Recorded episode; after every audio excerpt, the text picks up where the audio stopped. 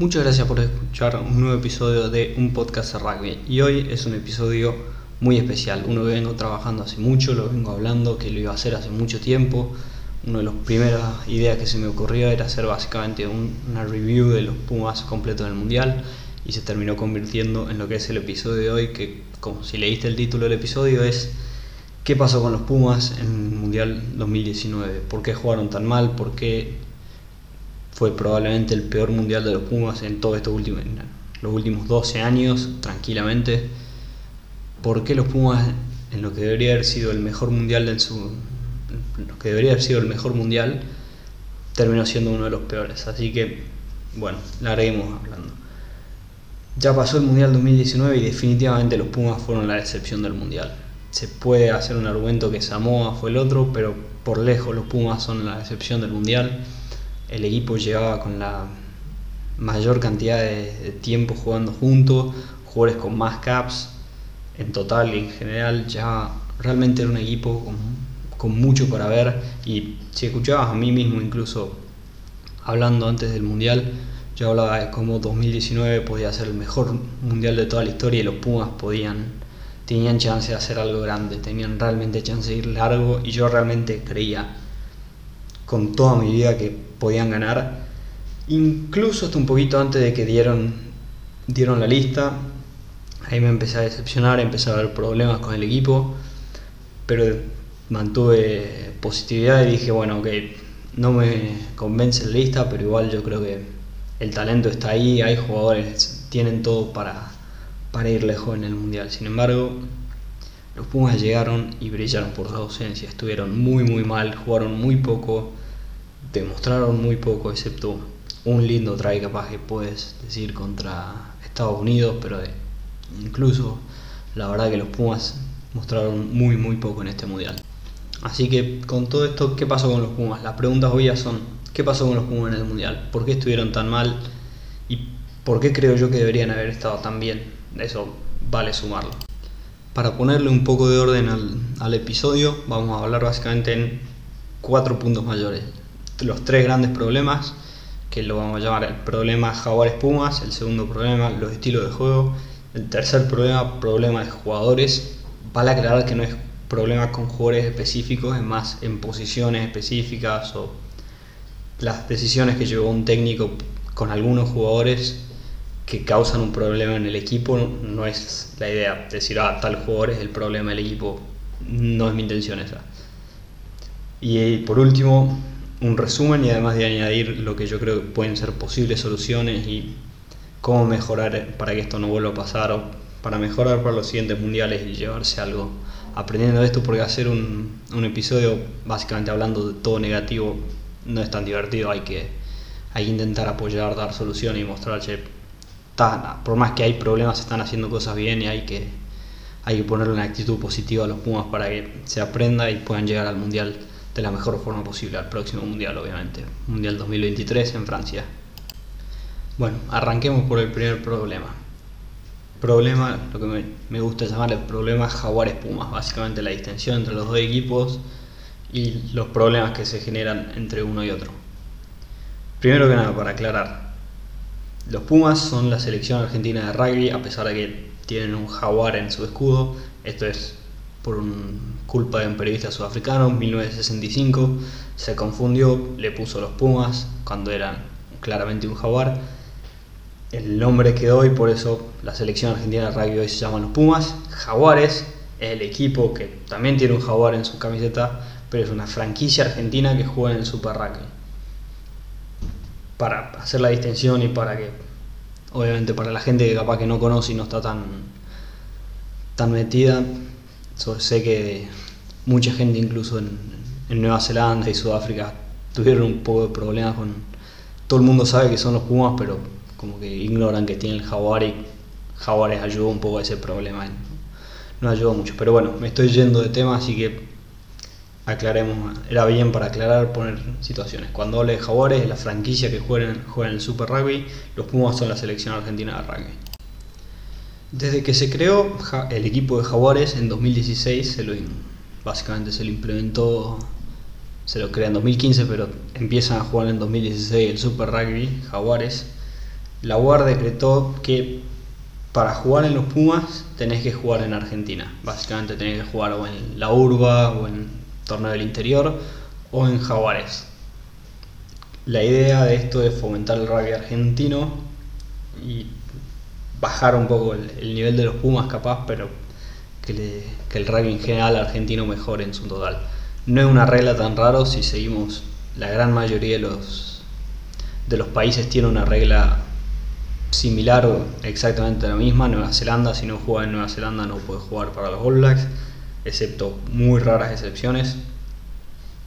Australia tenía algo similar con básicamente creo que eran tenías que jugar 30 caps para los Wallabies y de ahí podías irte al, exterior. Creo que eso se mantiene. Sudáfrica hasta hace poco tenía la misma regla que los Pumas, solo los jugadores que juegan en Sudáfrica podían jugar en, en su selección. Eso se cambió en estos últimos años bajo Raz Erasmus. Inglaterra, si no me equivoco, tiene la misma regla y Francia me parece que también. Así que bastante claro, no es algo no es algo raro para ninguna de las naciones, que para ninguno de los países es casi que parecía algo lógico para los Pumas. La diferencia que tienen los Pumas con todo Argentina, en realidad con todas estas diferentes opciones, es que por más que hay mucho rugby en la Argentina, muchísimo, más que en la gran mayoría de los, de los países probablemente en cuanto a jugadores, el problema es que el rugby en Argentina es mayormente amateur, por mayormente digo totalmente amateur.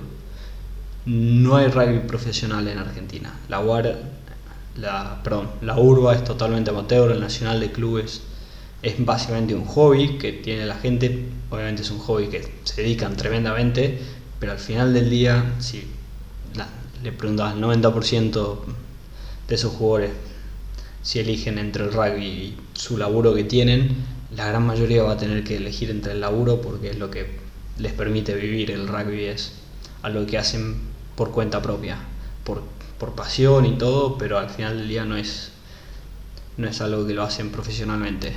Y ahí hay un problema bastante grande, es uno de los primeros problemas entre Jaguares y los Pumas. El salto de Jaguares a los Pumas se intentó cerrar básicamente que los equipos profesionales de Argentina, el salto a los Pumas sea cortito, eso se logró, los Pumas y Jaguares son bastante similares en cuanto a nivel de juego. El problema es que saltar de la urba o de algún equipo del interior a Jaguares es un paso muy grande.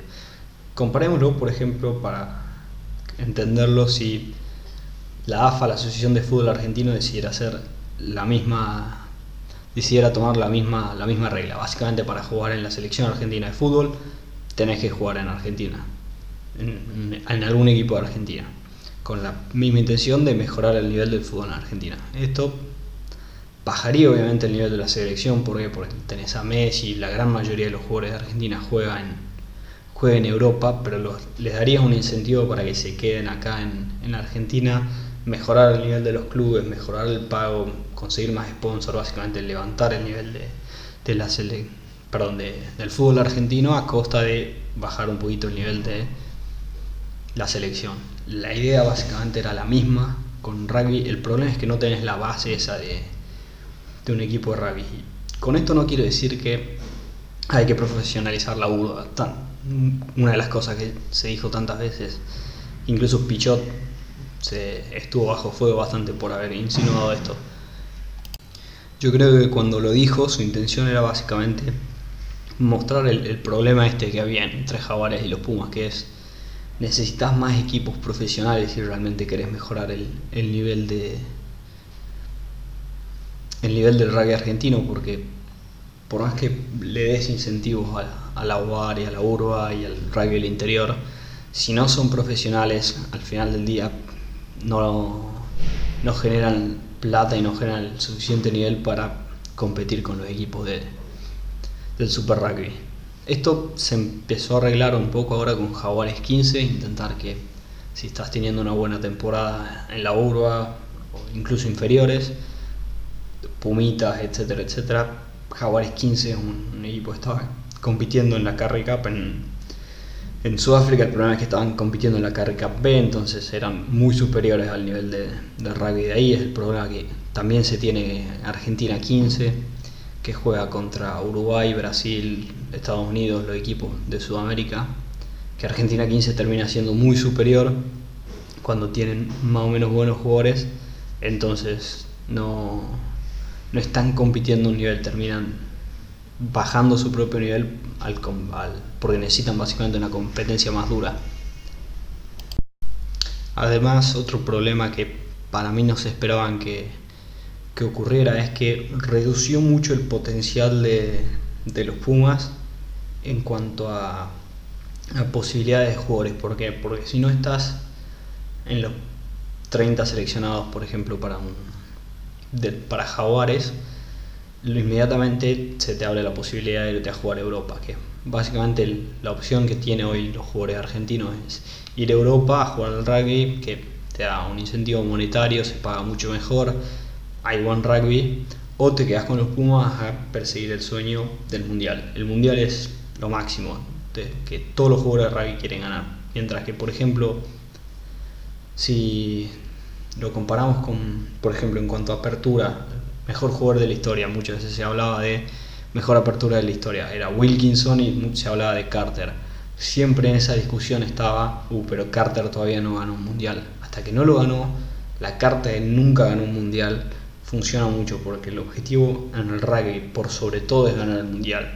Mientras que en fútbol, ganar la Champions, ganar las ligas en Europa, tiene mucho prestigio. Ganar, ganar el mundial en, fútbol obviamente también es enorme, pero no está tan lejos como en rugby. En rugby ganar el mundial es algo muy muy superior a ganar cualquier otra copa, cualquier otro récord. Es muy muy grande el impacto de ganar algo con el mundial porque el, el, rugby a nivel selección se lo considera como algo superior al rugby de clubes, por ejemplo, en vez de, por ejemplo, el fútbol que la, la Copa América o la, Eurocopa. Son copas que tienen impacto, pero a veces se las considera como menos básicamente que la Champions. Espero que el, punto se haya notado ahí. Entonces, muchos de los jugadores argentinos tienen que decidir quedarse acá en Argentina eh, aguantándose jaguares que tienen muchos problemas, como que viajan mucho, es muy demandante, viajan demasiado, de hecho, cambia, cambiar de horario completamente. Un grupo, sí, va a ser un grupo complicado en cuanto a eso, que va a tener mucho estrés aparte del rugby. Y o irte a Europa a estar más tranquilo, vivir una vida más relajada, compitiendo en muy alto nivel de rugby también, pero dejar de lado el sueño de ganar el mundial, básicamente.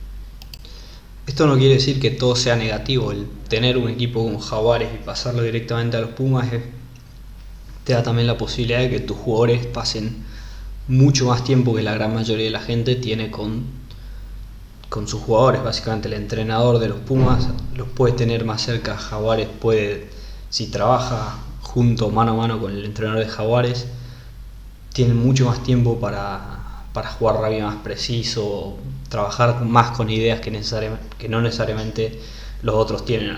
Al ser tan separados a veces los periodos de las elecciones y tenés todo el año básicamente el mismo, ah, mismo grupo de jugadores para entrenarlo siempre, podés hacer un, plan de juego mucho más, más, más complejo que, que lo que normalmente hacen los, los entrenadores de otros, de otros países. Esto tampoco es que esto, bueno, tuvo un problema inesperado que el, principalmente el más grande fue que al ser jaguares, básicamente todos los jugadores que van a los Pumas, era, se volvió más fácil encontrar los errores de los Pumas porque solo tenías que mirar los jaguares y tenías más tiempo para analizar el error y tenés más partidos para ver cómo juegan, por ende es más fácil analizarlo más complicado básicamente analizar tres partidos para ver cómo defiende un equipo. En cambio, si tenés 15 partidos para básicamente cómo defiende un equipo, vas a tener más tiempo y vas a poder también vos analizar más los errores del rival. Lo que me lleva directamente al segundo punto, que es el estilo de juego. Históricamente, los Pumas son un equipo con un scrum bien duro, un pack de forward bien, bien duro y con suficiente talento en la línea para crear algo mágico de, tanto en tanto. Pero principalmente la fuerza de los Pumas es el Scrum y la Indie Históricamente eso es lo que mejor hacen los Pumas. Pero hace más menos 10 años los Pumas vienen jugando más un rugby más abierto, con más énfasis en, en los wins, los centros y armando traes realmente muy lindos de ver jugar. Desde incluso pasado 2007 los, Pumas de repente largaban una jugada que era una tremenda jugada de los tres cuartos con pases por todos lados, forward tirando muy buenos pases, todos jugando muy bien con las manos. Que habla muy bien de lo mucho que se vienen adaptando los Pumas, muchos de los jugadores incluso de hoy de los Pumas empiezan a ver que tienen más offload, son mejores con el pie, están más atentos a dónde tirar un offload y cómo tirarlo. Habla de un muy buen crecimiento en general del rugby argentino, de cómo está yendo en un, para un buen lugar. Sin ir más lejos, en la era Urcade, el juego de los Pumas se volvió un poco más táctico, con básicamente un poco más ordenado, no necesariamente dándole posiciones específicas a los jugadores, pero marcando lugares donde tenía que haber siempre un forward o siempre un, back, en lugares específicos de la cancha, un juego de extrema precisión que tenía que estar básicamente todo el equipo atento muy muy rápido, lo que llevaba a que cuando los Pumas el plan funcionaba y salía bien, los Pumas parecían imparables, como en el partido contra Irlanda en, el Mundial 2015 y algunos partidos así, contra el, famoso partido contra Sudáfrica en el 2015, cuando ese equipo de los Pumas jugaba bien y todas las piezas entraban, el nivel de los Pumas era altísimo y parecían un, equipo de primer nivel, eran básicamente imparables. El problema era que necesitaba que tantas cosas salgan bien y tantos jugadores estén siempre muy muy atentos a dónde tenían que estar, que básicamente el cielo al punto más alto de esos Pumas era altísimo, pero el problema es que si algo fallaba el punto bajo era muy bajo y de vez en cuando los Pumas tenían problemas serios y eso era básicamente lo que termina haciendo que Urcade se salga de los Pumas, se baje como, como entrenador, es que estaba teniendo un momento de puntos bajos, ¿por Porque los rivales se adaptaban, sabían dónde golpearle y tirarle el plan a Urcade básicamente por la ventana y los Pumas caían bastante por abajo.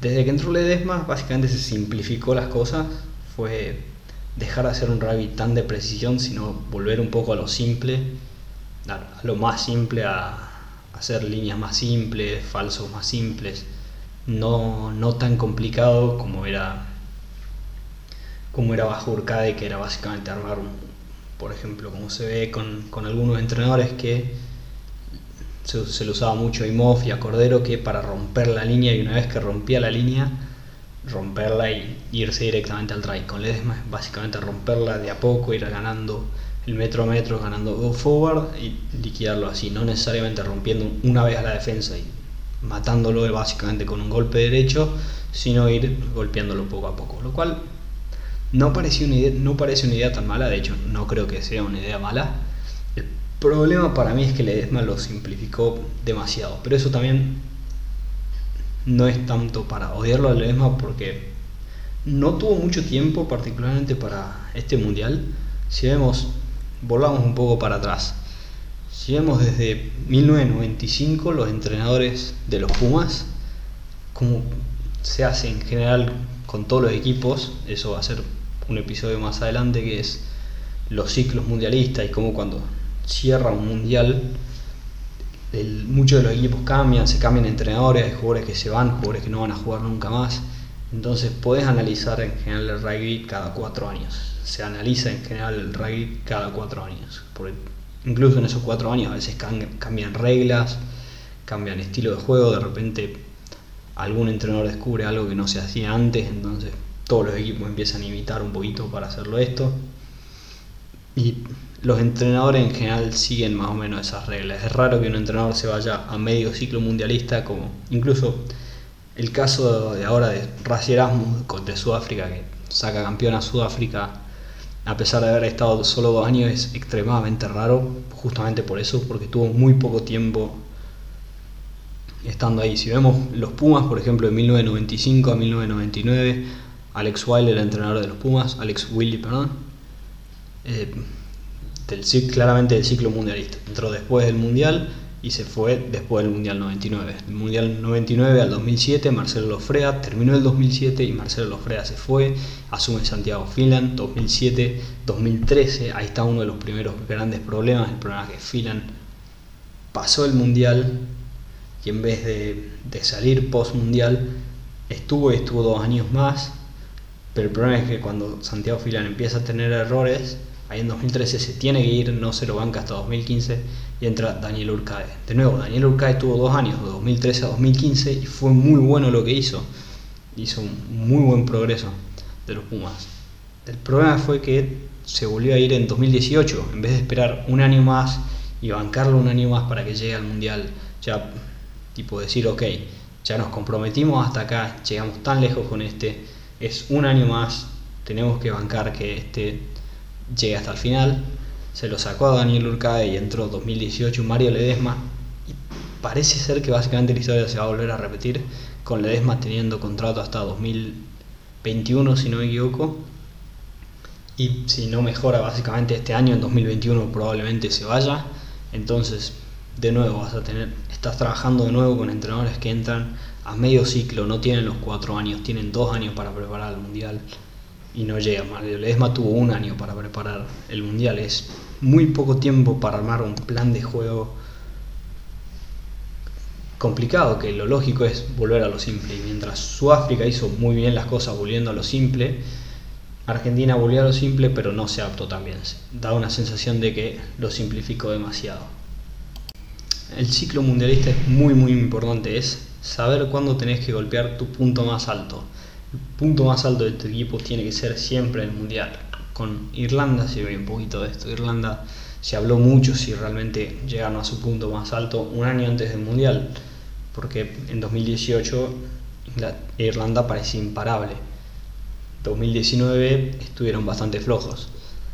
Si vemos los grandes equipos, todos los candidatos a este mundial que fueron Inglaterra, Nueva Zelanda, eh, Gales, Sudáfrica, incluso Escocia, que no fue candidato, pero estuvo bien, Japón sin ir más lejos, todos estos equipos llegaron a su punto más alto en el Mundial 2019, mostraron su mejor cara, por mucho el mejor partido de todos estos equipos en 2019, en los últimos cuatro años probablemente, fue en 2019, en el año del Mundial, tenés que llegar bien, tenés que estar en tu mejor momento, y esto se notó con todos estos equipos, mientras que los Pumas no, llegaron tan bien, les, les costó y no llegaron a su punto más alto en este año, lo cual sería una lástima porque yo creo que los Pumas tienen los jugadores, como dije, si por ejemplo, no me parecería raro, o sea, yo creo que obviamente sería una sorpresa, pero si los Pumas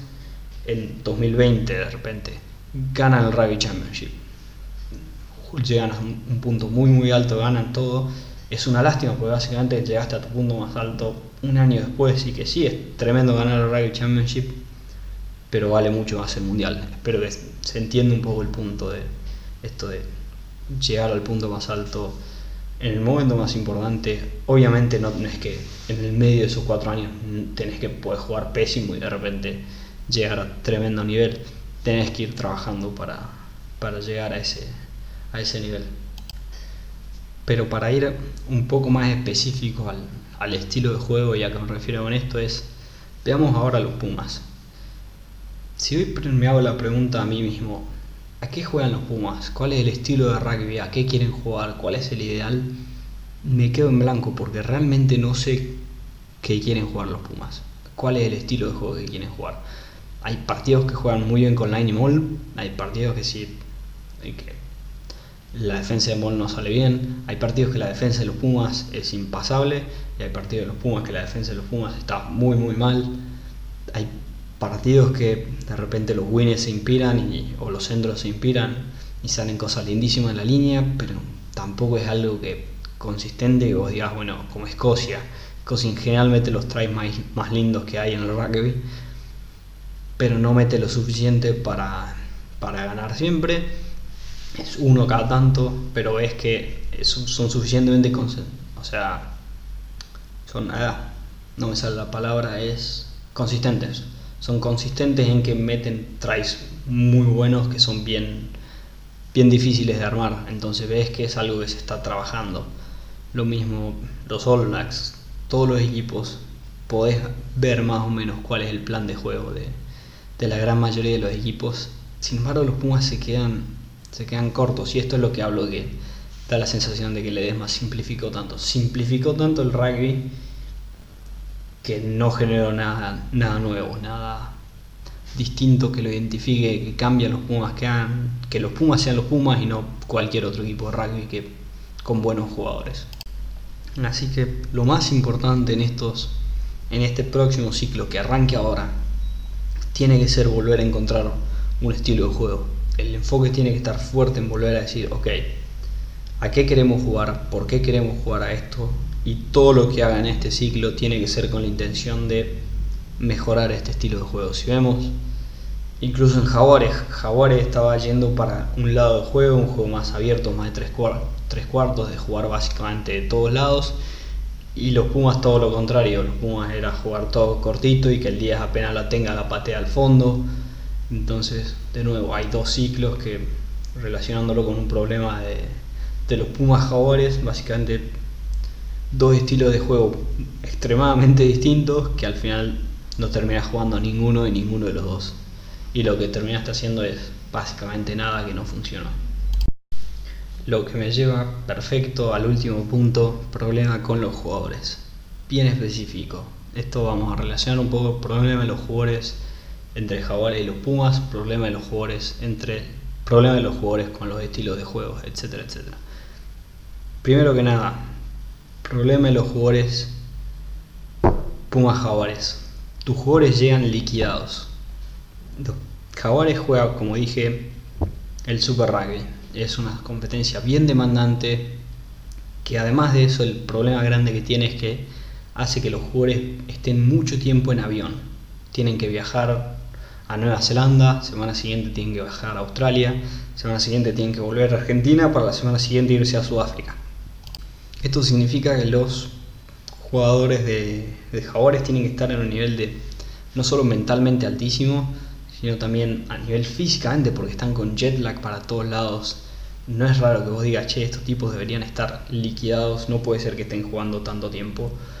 Y además, como son los únicos jugadores que puedes elegir para jugar en los Pumas, ni siquiera tienen descanso. Tienen que jugar, de repente hay ventana internacional y nadie descansa, juegan todos los Pumas, porque Tampoco puedes armar un equipo B con otros jugadores, porque todos los jugadores que puedes usar básicamente son los de Jaguares, entonces tenés que hay jugadores que no los puedes sacar y tienen que jugar básicamente todos los partidos. Y vos decís, che, en algún punto esto no va a funcionar más y se empieza a ver ahora que jugadores se quieren ir de incluso más jóvenes a Europa a retirarse porque a cierta edad no vas a poder hacer esto, es extremadamente demandante. Entonces vas a empezar a tener problemas como jugadores grandes como se ve Sánchez y cosas así que no están para viajar tanto. Es momento de, sobre todo si tenés una familia o algo así, estás básicamente un mes lejos de tu familia todos los meses, no estás nunca cerca, estás yendo de un lado para el otro, nunca dormís en tu cama, siempre estás en un hotel. Todas estas son cosas que no se tienen en cuenta, que parecen fáciles de ignorar, ah, estás jugando al rugby profesionalmente, mirá, ¿qué, ¿de qué te quejas básicamente? Pero es, es un problema serio. ¿Cuánta gente vos pensás que si le fuera a decir al Barça, che, mirá, de repente ahora vas a tener que viajar a Estados Unidos semana de por medio, de ahí viajas acá a Argentina para jugar, vas a estar constantemente viviendo en un hotel. ¿Cuántos jugadores realmente querrían jugar a firmar contrato con un equipo así? Yo no me imagino que sean tantos por más que sea lindísimo jugar un, deporte profesionalmente, es una demanda bastante grande para los jugadores. Y da la impresión, sobre todo en Nueva Zelanda se habló como ellos tienen cuotas básicamente que tienen que cumplir los jugadores, sobre todo en años mundialistas, para que no jueguen tantos partidos, para que se limite la cantidad de partidos que puedan jugar para de nuevo llegar a un punto alto en el mundial y que no pase lo que pasó este año con Jaguares, que Jaguares estuvo en su mejor momento, sin embargo los Pumas estuvieron flojos. Entonces, de nuevo, esto de capaz que vendría bien algo así de sacrificar un par de partidos en el Super Rugby metiendo otros jugadores, o que incluso ni siquiera es un sacrificio, es probar jugadores con menos experiencia, darle más tiempo a los pibes para que se acostumbren a, jugar partidos de gran nivel y buena intensidad y darle descanso a, a jugadores que obviamente no pueden jugar todos los partidos en el año, es absurdo pedirle que jueguen en Jaguares todos los partidos de los Pumas, todo, todo, todos los minutos, es una locura, les tenés que dar cierto descanso a los jugadores, sobre todo en años de alta demanda. Segundo problema de los jugadores, pocas opciones que además aportan al estilo de juego. ¿A qué me refiero con esto? Vayamos, pongamos el ejemplo de un número específico, el número 10, el apertura de los Pumas y el apertura de Jaguares. En los últimos años, desde probablemente adelante 2011, debe haber sido 2012-2013 que arranca Nico Sánchez, que empieza a estar muy bien, se empieza básicamente a ponerse como el titular indiscutido, el número 10. Nico Sánchez era la apertura indiscutida de los Pumas, se crea Jaguares, Nico Sánchez arranca en Jaguares y llegan al punto más alto. 2015 y 2016 fueron definitivamente los mejores años de Nico Sánchez, 2017 capaz que también estaba muy bien, estaba bien enfocado, estaba jugando buen rugby, todo. Y de repente, 2018, decide irse de Jaguares, se va a Europa. Y empezó a bajar el nivel. Se empezó a ver cómo Nico Sánchez bajaba un poquito el nivel. El problema es que, ¿quién era el suplente de Nico Sánchez? Lo lógico decía que sea Tito Díaz Bonilla, jugador de Hindú que estaba ganando todo, se hacía grande en las finales con Hindú empezaba a ser suplente en Jaguares, todo parecía indicar que Tito Díaz Bonilla podía ser el suplente. El problema es que también se lo llevaba González Iglesias, a pesar de que a mí particularmente González Iglesias no me convencía, era tremendo jugador en Jaguares e incluso en... Era buen jugador en Jaguares y sobre todo en la urba era excepcional, pero para mí era un jugador que le faltaba a nivel profesional, no era un 10 de primer nivel para mí, en mi humilde opinión, se quedaba corto. Entonces, el plan original, digámosle, era Sánchez y capaz que eh, Tito de Bonilla estaba ahí de nuevo, ¿cómo se llama? Perdón, González Iglesias, Hernández jugó hasta hace poco, entonces de vez en cuando también estaba Hernández. No había un seguro segundo 10, básicamente. 2018 aparece Tito de Agonilla, se empieza a hacer más caro en Jaguares, empieza a aprender y empieza a aparecer Miotti. Se lesiona lamentablemente Miotti, así que estuvo gran parte del 2018 sin jugar. Pero de nuevo, Tito de Agonilla tuvo muy pocos minutos con los Pumas, prefiriéndolo llamar a Sánchez. 2019 llega, Tito Díaz Bonilla y Miotti los dos explotan. Los dos tuvieron un excelente año, sobre todo Tito Díaz Bonilla, lo que lo puso indiscutidamente como el segundo. Todo el mundo estaba diciendo Tito Díaz Bonilla tiene que ser el apertura de los Pumas mínimo segundo suplente de Sánchez. Llega a la final del Super Rugby y Tito Díaz Bonilla juega, juega muy mal. Probablemente el peor partido del año y en mi opinión uno de los peores partidos que lo vi jugar en mi vida. Jugó muy muy mal Tito Díaz Bonilla esa final. Eso que es uno de mis jugadores favoritos. Yo soy hincha hindú, así que me cuesta muchísimo decir que Tito Díaz Bonilla tuvo un mal, un mal año. Pero en vez de, y se le había dado un poco de tiempo en los Pumas. ¿Qué pasó? No confían en, Tito Díaz Bonilla, pero tampoco confían en Miotti, que era básicamente, bueno, es el futuro, son los dos. Viendo hacia, hacia el próximo mundial, probablemente los dos en los dos aperturas en el Mundial de Francia 2023 probablemente sean Tito Díaz Bonilla y Domingo Miotti. Entonces, en vez de confiar en Miotti, se lo trae Ordapilleta desde Europa, que sí venía jugando bien, pero de nuevo no va con el estilo de juego que tenían en Jaguares, que estaban acostumbrados, particularmente los dos centros y los wines, que son los que más tienen que conocer a la apertura, porque entre 9 y 10, bueno, de última también se hablan, pero se notaba que no, no tenían suficientemente tiempo juntos, el 9 y el 10. Y de nuevo, por más que Benjamín Urapichetes estaba en un muy buen nivel, es una apertura con un estilo totalmente distinto al que venían tendiendo los Pumas y particularmente Jaguares. Es un, es un número 10 que juega a otra cosa, juega a controlar mucho más el juego en vez de juega mucho más con el pie, juega un juego mucho más lento. Entonces, Jaguares que era todo sobre proponer un juego rápido, rápido, rápido y los Pumas un poco más rápido también, de repente se encuentran con un número 10 que quería hacer el juego todo lento. Entonces no va con el estilo de juego. Este es un error típico además de un entrenador que está recién arrancando. Es un clásico error de un entrenador de, un equipo en vez de una selección. Porque no se habla mucho, pero estar a cargo de una selección y estar a cargo de, un equipo es muy muy distinto.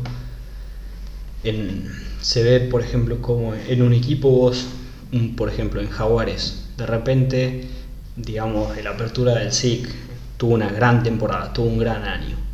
Llevarlo un par de partidos a Jaguares, a probarlo a ver cómo sale, puede funcionar, es una buena idea, a ver si funciona bien y si empieza a dar resultados, lo empezás a llegar más seguido. En una selección es distinto porque las cosas que puedes probar son mucho menos, entonces todo lo que tenés que probar tiene que tener algún objetivo. Ledesma habló mucho de cómo le gusta ir básicamente el partido a partido, enfocarse en un partido y el siguiente desafío. Siempre se está hablando cuál es el próximo desafío de los Pumas y es un desafío a la vez. El problema es que un entrenador de selección tiene tan poco tiempo con sus equipos que tiene que tener un plan mayor. No puedes jugar un partido por jugar un partido y ver qué sale y de ahí adaptarte lo suficiente para el siguiente partido, porque el siguiente partido puede ser que sea seis meses después. Entonces, vos tenés que tener una estructura y tenés que tener algún objetivo para hacer esto. No puedes ir enfocándote, ok, veo si le gano a Francia y depende de cómo juego con Francia, juego después con el siguiente partido, veo cómo juego con Tonga, de ahí si contra Tonga tal jugador juega bien, entonces se gana el partido después para Inglaterra. Tiene que ser un, objetivo general. Tiene que haber un norte, un, específico de por qué estás llegando a tal jugador y cuál es tu objetivo con tal jugador. No puedes llevarlo solamente porque está en un buen nivel, porque Urdapilleta lo mostró. Urdapilleta es tremendo 10, pero para mí no era un, 10 que vaya a jugar en los Pumas. Era además muy similar a Sánchez, a lo que estaba tendiendo a jugar más Sánchez en estos últimos años. Entonces, lo hablé incluso antes del Mundial, tenías dos aperturas que jugaban de forma muy similar y los dos querían jugar a lo mismo. Entonces tenías un plan A, que si el plan A no funcionaba, tirabas el plan a cualquier lado. Viste en el partido contra Estados Unidos, creo que si no, estoy bastante seguro que fue. Es con que no se lo lleva. Perdón, contra Inglaterra, hablé de más, que no se lo llevó a Sánchez de suplente. Entonces, ¿qué pasó? Urdapilleta lo tenías que sacar en algún momento porque no es una apertura que juega los 80 minutos. ¿Y qué pasó? No tenés suplente, tenés que ponerlo a, De La Fuente de apertura que no juegue hace muchísimo tiempo. Sí jugó en, en algún momento, pero nunca lo practicaste, lo estás probando en un mundial. Es clásico un entrenador que no tiene experiencia, que no es la culpa, o sea, no es la culpa de Ledesma, Ledesma es un entrenador relativamente nuevo, pero es algo que hay que considerar y que espero que Ledesma lo haya aprendido, sobre todo en este mundial porque para mí fue bastante evidente. Entonces, para cerrar un poco el, punto este, el estilo de juego con algunos jugadores y todo, el enfoque para 2023 probablemente tus dos, tus dos aperturas van a ser Tito Díaz Bonilla y Domingo Miotti. Tenés que empezar a trabajarlos desde ya. Darle muchos minutos en Jaguares, que probablemente los dos van a tener. Dale minutos a Jaguares. Dale suficiente tiempo a Tito Díaz Bonilla para que juegue con varias parejas de centro. Dale suficientes minutos a Miotti para que juegue con varios centros. Mire, comparalo por ejemplo con Gales. Gales, Nueva Zelanda, incluso Inglaterra eh, Gales terminó jugando el Mundial con su segundo y su tercera apertura, con Dan Biggar y Rhys Patchell. Rhys Patchell tiene en tercera apertura de, de Gales, tuvo más minutos que Urda Pilleta. ¿Por qué? Porque Urda Pilleta, que terminó siendo el titular, la apertura titular de los Pumas. De nuevo volvemos a lo mismo, este caso de darle suficientes minutos, darle a alguien que trabaje. Por más que sí, Sánchez estuvo en tremendo nivel estos últimos años, nunca laburaste, nunca te hiciste la pregunta, che, ¿qué pasa si Sánchez juega mal? ¿Qué pasa si este pibe no está bien? Tenés que tener suficiente inversión en los suplentes para que se sepan adaptar, para que los centros sepan jugar con él, para que los winners sepan jugar, para que se conozcan entre ellos, porque si no te pasa lo que pasó en este mundial, que tus dos centros no reciben ni una pelota en velocidad, ¿por qué? Porque la apertura no lo sabe mandar de frente, no sabe cómo juegan, juega otra cosa, entonces todo el equipo se desarma cuando pasa algo así. Por más que, que sí, Sánchez estuvo, en un mal mundial, y estaba jugando mal y el momento que lo tuviste que cambiar no tuviste suplente. Gales lo tuvo a Anscombe, el momento que estuvo mal lo tuvo a Vigar y si Vigar de repente no estaba bien para jugar lo podía meter a Pachel. Está bien que los tres los tres aperturas tienen cada uno sus particularidades y todo, pero todos sabían jugar a lo que jugaba Gales y tenían alguno y uno que otro tenía algo más agregado, algo distinto al otro. Pero todos sabían específicamente a qué quería jugar este equipo. Sánchez quiere jugar una cosa, eh, y Urda Pilleta quiere jugar a algo bastante similar, un poco más cerrado, pero si lo ve a Tito a Bonilla probablemente quiera jugar a otra cosa totalmente distinta, y si lo pones a Miotti de nuevo, algo totalmente distinto.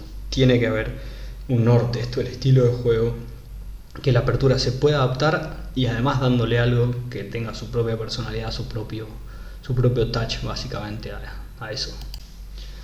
Siguiente problema que para mí es uno grande, es uno bastante importante que no se habla lo suficiente acá en Argentina. El problema también que se relaciona un poco entre Jaguares y los Pumas es que los jugadores no se ganan el puesto. ¿Qué quiero decir? Una vez que estás en Jaguares, básicamente tenés el puesto asegurado para jugar en los Pumas si vos sos centro de Jaguares, vas a ser el centro de los Pumas si sos centro titular. Lo más probable es que pases directamente a los Pumas. ¿Por qué? Porque no tenés competencia. Entonces, esto lleva a que, sí, obviamente, los jugadores profesionales y la gente en ese nivel quiere mejorarse siempre.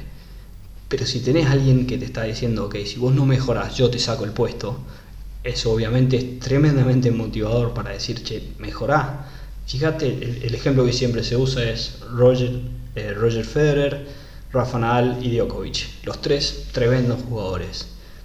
Pero probablemente los tres hicieron que sean uno tan bueno como el otro porque existieron al mismo tiempo. ¿Por qué? Porque Federer era buenísimo, era tremendo jugador. Pero de repente aparece Nadal que le dice, che, si no seguís mejorando, yo voy a ser el mejor y yo voy a ser el número uno. Y en el momento que estos empiezan a pelear, aparece Djokovic que también le dice, che, ustedes están empezando a quedar cortos, mejoren el nivel ya, porque yo voy a ser mejor que ustedes. Entonces los tres se tienen que estar constantemente empujando a, su máximo nivel y, más arriba, porque si no alguien más lo saca.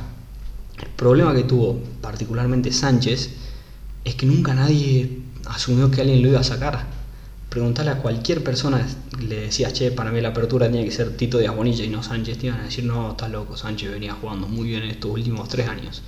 El acordarse que por más que viene jugando en mucho tiempo, si en el año mundial el otro está mejor, lo tiene que sacar, tiene que existir esa presión de que alguien te puede sacar el puesto. Y para mí acá entra el poder dejar jugadores de Europa. Está bien, no dejar que cualquier jugador de Europa, que de vez en cuando se usa, por ejemplo, eh, la apertura, sin ir más lejos, Nico Sánchez y Benjamín Urda los dos fueron de Europa, los dos vinieron de Europa. Pero para mí ninguno de los dos se ganó el puesto, porque, bueno, capaz que puedes hacer el argumento que Urda Pilleta le ganó el puesto a, Tito Díaz Bonilla. Para mí Tito Díaz Bonilla lo pierde solo en esa final, pero eh, puede haber un argumento ahí. El punto es que Sánchez iba a hacer la apertura en este mundial desde hace mucho tiempo, que por más que venía siendo muy bueno, los últimos dos años estuvo flojo. Y a pesar de que estuvo flojo, nunca en ningún momento perdió la 10 de los Pumas. No hubo alguien que venga y le diga, che, te voy a sacar de ese lugar. Sí, Miotti empieza a aparecer y a mí me gusta muchísimo. Y para mí, una de las cosas que Tito Diagonilla lo está llevando a mejorar es que se está dando cuenta que si no mejora el nivel, viene este chico Miotti y le va a sacar el puesto en Jaguares. Fíjate ahora, la pretemporada, Tito Diagonilla decidió irse a Europa toda la pretemporada, hacer la pretemporada con Racing, jugar, hacer la pretemporada en Jaguares. Un tipo que se hartó de jugar en todo el año decidió ir a seguir jugando al rugby, a seguir jugando en Europa. ¿Por qué? Porque necesita mejorar, porque si no, Domingo Miotti le saca el puesto. Esa presión de jugadores que te pueden sacar el puesto es tremendamente importante. Fíjalo a Crevi, por ejemplo. Crevi viene jugando bien, pero no viene jugando tan bien. Julián Montoya viene jugando mejor, intenta mejorarlo todo el tiempo. Viene siendo el mejor hooker. Entonces, es importante tener esa sensación de jugadores que te van a pasar, que van a que te quieren sacar el puesto y para mí hoy solo lo puedes conseguir esa, esa situación con los jugadores de Europa. Tenés que darle la posibilidad de que digan, che, este tipo es mucho mejor que vos, vení o, o mejorás el nivel o te saca él el puesto. Bueno, último punto y ya pasamos a las soluciones. El último punto que quiero hacer es con esta relación de que todos los jugadores para jugar en los Pumas tienen que ser tienes que jugar en Argentina y no te puedes ir a Europa. El problema es que, de nuevo, si lo vemos de los números, el 10 apertura y suplente de los Pumas deberían haber sido Tito Díaz Munilla y Domingo Miotti. ¿Por qué? Porque son los dos apertura que juegan acá en Argentina. Sin embargo, ninguno de los dos fue. Por más que acabo de hablar de cómo significa ganarse puesto y perderlo contra alguien es mejor, el problema que te genera que puedas traer jugadores así cuando en teoría no puedes traerlos o pones alguna excusa que nada, este jugador sí, pero este no porque no sé.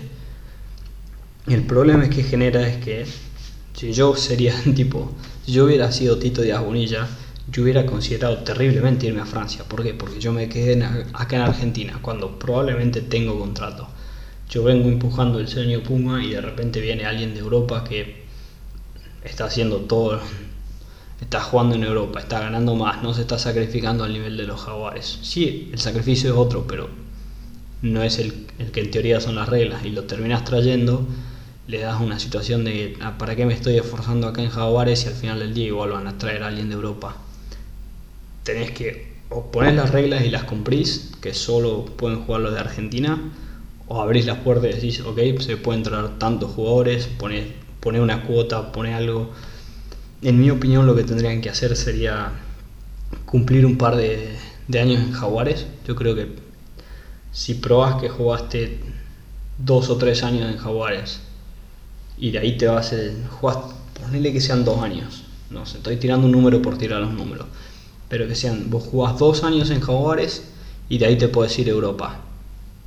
Y de ahí una vez que ya hiciste esos dos años, seguís siendo elegible para jugar en los Pumas. La intención que sea básicamente generar una constante de que Jaguares se renueve, pero tampoco tengan una buena temporada y de repente se vayan a Europa, que tengan un leve compromiso, ya sea dos, tres, cuatro años, eso que lo decían los, corporativos, para mí algo a ese estilo, de ¿no? como, como decía, los Wallabies tenían eh, creo que era 30 partidos y de ahí te podías ir a jugar Europa.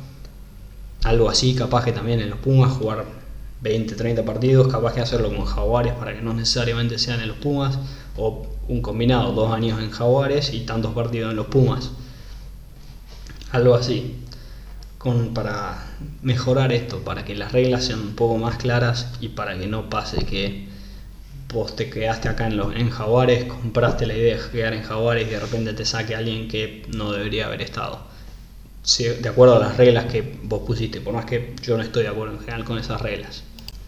Bueno, más soluciones. La solución de el, estilo de juego. Eso yo creo que ya se la puede deducir con lo que vengo diciendo. Es básicamente elegir un norte y comprometerte a ese norte. Es decir, yo quiero que este equipo juegue a esto y volver al ciclo de entrenadores de cuatro años, a menos que sean realmente un desastre. Tenés que volver al ciclo de darle cuatro años al entrenador para que llegue, que sea. Ahora, para mí, tenés que aguantarlo o lo de o lo cambias Ledesma el año que viene, en 2020, y que tenga tres años el próximo entrenador, y que si viene realmente sea hasta el Mundial, que volver a comprometerte de nuevo a eso, a que los entrenadores que vengan vengan a cumplir un ciclo y que el ciclo coincida con el ciclo mundialista, que sea la intención, che, mira, nosotros te traemos con el, y el objetivo es el mundial, es, tal fecha, es tal copa. Termina eso y de ahí vemos si querés seguir más, más para adelante, para la próxima. Pero si no, que el objetivo sea ese hablé demasiado de muchos entrenadores como Warren Gatland. Ahora se viene el próximo episodio, va a ser de Warren Gatland, Steve Hansen, Rasher Asmus, Michael Cheika, todos entrenadores. Y como siempre los entrenadores, el objetivo fue hasta tal mundial, hasta 2015. Si no pasó en 2015, ok, el objetivo era 2019, si no 2023. Y así, así, así. Argentina acá viene siendo el único equipo que vos decís, Ledesma, ¿cuál es el objetivo de Ledesma? Irse en 2021 no tiene sentido. Que haya en 2021 no hay nada. Lo importante va a ser 2023. Tu foco tiene que estar ahí. Tu foco tiene que estar llegar en el punto más alto. El objetivo, el norte tiene que ser el mundial. Enfócate ahí y hacer lo posible para enfocarte, para intentar ganarlo, ir a pelear. Que tu objetivo sea llegar a ganar el mundial, no sea ir a pelear el mundial. llegar, que tu mejor momento sea el mundial y que el objetivo sea ahí. Eh, segundo, solución para el problema Jaguares Pumas. La solución en realidad es bastante simple, es encontrar otro equipo, que meter otro equipo en Super Rugby, que obviamente decirlo así parece re fácil y obviamente no es. Que Jaguares 15 está haciendo algo así, hay que mi objetivo, el objetivo para mí tiene que ser mejorar el nivel de jugadores 15, capaz de meterlo en la Mitre Cup en Nueva Zelanda, eh, mandarlo, no sé, a jugar Europa, algo así. Que ese equipo Jaguares 15 también dé un paso más, que juegue la Carrey Cup en serio, algo de mejor nivel que juegue pues la Carrey Cup claramente no es, capaz que se vuelva un equipo como Argentina 15 y hagan amistosos más seguidos con Fiji, Uruguay, Japón, potencias de segunda, equipos tier 2 como se habla, pero los mejores, e intentar darle un mejor nivel ahí. No sé, eso es una idea, pero la idea tiene que ser, la prioridad tiene que ser conseguir otro equipo a nivel profesional. Para mí la clave va a estar ahí y si querés mejorar el rugby argentino, no hay ninguna duda para mí que la clave va a estar ahí. Y bueno, por último, ya para cerrar un poco con los problemas que hablé en los jugadores, me parece que te tenés que comprometer a, trabajar más de cerca con los dos entrenadores entre Jaguares y los Pumas, que hubo un, par de problemas en estos últimos años, pero no creo que estés tan lejos. Yo, de nuevo, voy a mantener mi, mi opinión de que este podría haber sido tranquilamente el mejor año de los Pumas, podría haber sido el mejor mundial y eso significa que estás cerca, estás haciendo muchas cosas bien. Por todos los problemas que hablé y mencioné en este episodio, hay mucho que se está haciendo bien en, Argentina y en cuanto al rugby.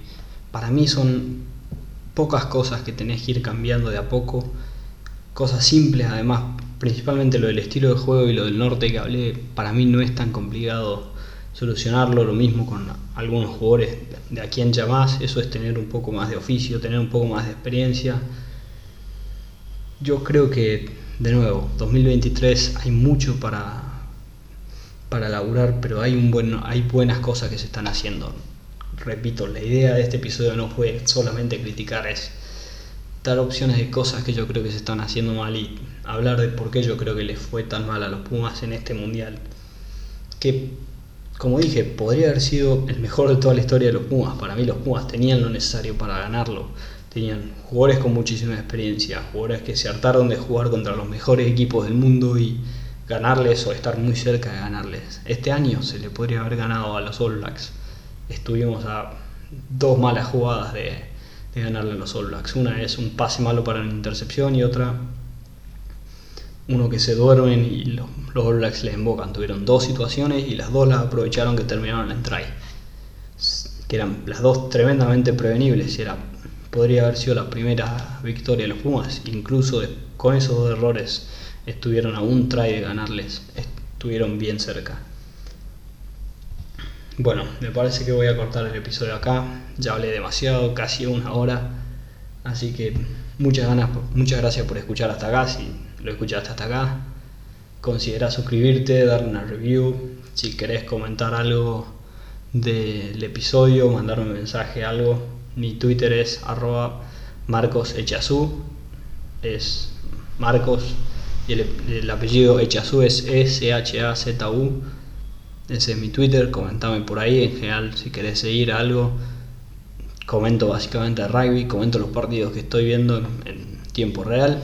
Así que bueno, muchas gracias por escuchar este último episodio de un podcast de rugby.